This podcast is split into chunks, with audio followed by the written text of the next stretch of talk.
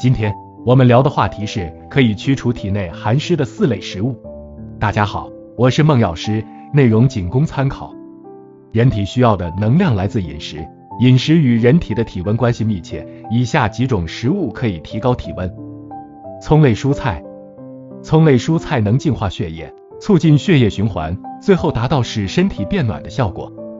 常见的韭菜、葱、洋葱、大蒜、辣椒都属于葱类蔬菜，它们都有化淤血和提高体温的作用。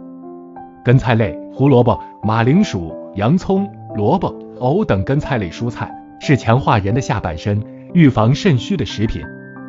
传统食品咸菜，许多人受盐分多、不利于健康思想的影响而不敢吃咸菜。其实呢，咸菜中的盐分能提高体温，所以吃咸菜不必强加控制，一次别吃过多就行。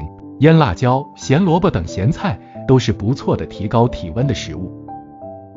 粘液食品，山药、芋头等有粘液的根菜类蔬菜具有增强精力的作用，还有秋葵、国王菜、咸草。海藻等都是粘液食品，这些粘液食品里含有食物纤维和蛋白质结合而成的粘蛋白，正是粘蛋白产生了粘液，粘蛋白能够保护黏膜，预防感冒和流感。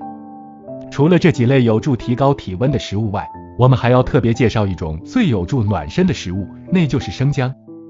生姜里还含有姜辣素和生姜油，有抗氧化作用，它还能除去体内的活性氧，预防疾病和抗老化。在二百种医用中药中，百分之七十五都使用生姜，因此说没有生姜就不称其为中药并不过分。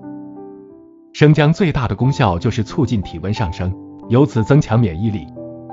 此外，它还能扩张血管，降低血压，融化血栓，发汗、解热、祛痰、镇咳、镇痛，还能加快消化液的分泌，促进消化，并清除导致食物中毒的细菌，杀死肠内有害细菌。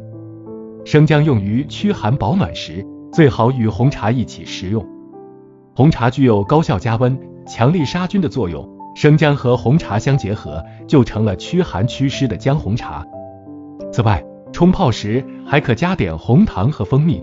但是患有痔疮或其他忌辛辣的病症，可不放或少放姜，只喝放了红糖和蜂蜜的红茶，效果也不错。